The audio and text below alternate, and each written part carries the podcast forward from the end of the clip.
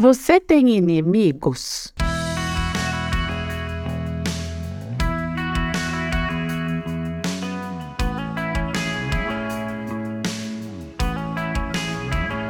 Muitas vezes, quando eu leio os salmos, principalmente os de Davi, que fala muito sobre perseguição, guerras e dores, eu me pergunto: será que eu também tenho inimigos? Será que alguém hoje em dia tem inimigos como Davi tinha? Bom, pode até ser que sim, né? Eu acredito que não tanto assim como Davi, porque o contexto histórico, a nossa vida hoje é outra. Mas ao ler o Salmo 56, eu começo a pensar que talvez algumas das nossas experiências atualmente não sejam lá tão diferentes daquilo que o salmista experimentou, principalmente em relação aos sentimentos e aos comportamentos. Então hoje eu convido você a fazer um exercício comigo, trazendo o Salmo 56, de 1 a 13, para algumas situações que poderiam perfeitamente acontecer em pleno 2023. Ó Deus, tem misericórdia de mim, pois sofro perseguição. Meus inimigos me atacam o dia todo. Vivo perseguido por aqueles que me caluniam e muitos me atacam abertamente. Pessoalmente, eu não sofro ataques abertamente, né? Mas vamos pensar em uma situação que poderia acontecer hoje e que talvez seja similar a esse relato de Davi. O bullying que crianças e adolescentes sofrem na escola calúnias, ataques abertos, enfim. Vamos, vamos continuar aqui. Quando eu tiver medo, porém, confiarei em ti. Louvo a Deus por suas promessas. Confio em Deus e não temerei. O que me podem fazer os simples mortais? Aqui, Davi apresenta um contraponto, falando sobre confiança em Deus. Mas ele continua. Sempre distorcem o que eu digo e passam dias tramando me prejudicar.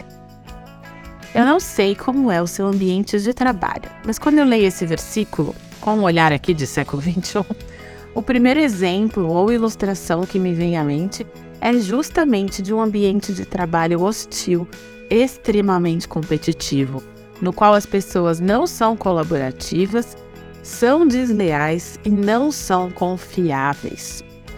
Aí sim, né, esse texto de Davi começa a a vir mais perto da gente, mais perto da nossa realidade, né? Verso 6 agora.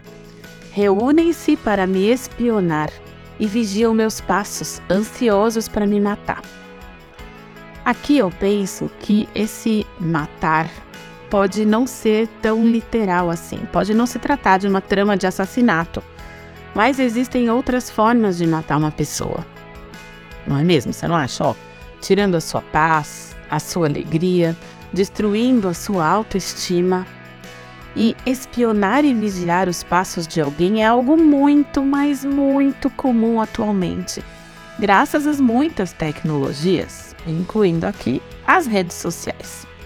Claro, é sempre importante lembrar que a gente sabe que as pessoas postam aquilo que elas querem que os outros saibam.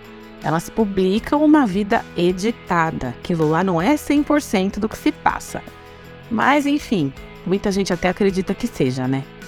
Tanto que o termo stalkear é utilizado quando um perseguidor utiliza essas informações para prejudicar ou forçar algo com a vítima, gerando constrangimento. Agora tá bem parecido, né, com o que Davi viveu. Continuando o texto bíblico. Castiga-os por sua maldade, ó Deus. Derruba-os em tua ira. Qualquer um de nós vivendo uma situação de perseguição, fugindo de inimigos, é, poderia proferir essas palavras, né? Pedir que Deus faça justiça. Qualquer um de nós podia falar isso, é ou não é? Conheces bem todas as minhas angústias, recolheste minhas lágrimas num jarro, e em teu livro registraste cada uma delas. Meus inimigos baterão em retirada quando eu clamar a ti. Uma coisa eu sei: Deus está do meu lado. Louvo a Deus por suas promessas. Sim, louvo o Senhor por suas promessas. Confio em Deus e não temerei. O que me podem fazer os simples mortais? Que Davi repete uma frase que ele já tinha dito ao longo desse salmo, né? Cumprirei os votos que fiz a ti, ó Deus, e te oferecerei um sacrifício de gratidão pois me livraste da morte. Não deixaste que meus pés tropeçassem. Agora posso andar em tua presença, ó Deus, em tua luz que dá vida. E aqui vem um balde de esperança, um bálsamo. Deus ouve o nosso clamor. Ele sabe de cada lágrima que nós derramamos, mesmo no secreto. Ele nos ama, ele está ao nosso lado e vai lutar por nós, nos defender, nos proteger quando clamarmos a Ele. Quantas vezes a gente tenta fazer justiça ou agir pelas nossas próprias forças? Esse não é o caminho. O nosso papel é confiar em Deus e deixar que Ele resolva. Então, nesse dia, seja lá qual for o seu inimigo ou a situação desafiadora que você está enfrentando, que você busque a Deus e a justiça de Deus e a resolução do seu problema, clamando a Ele.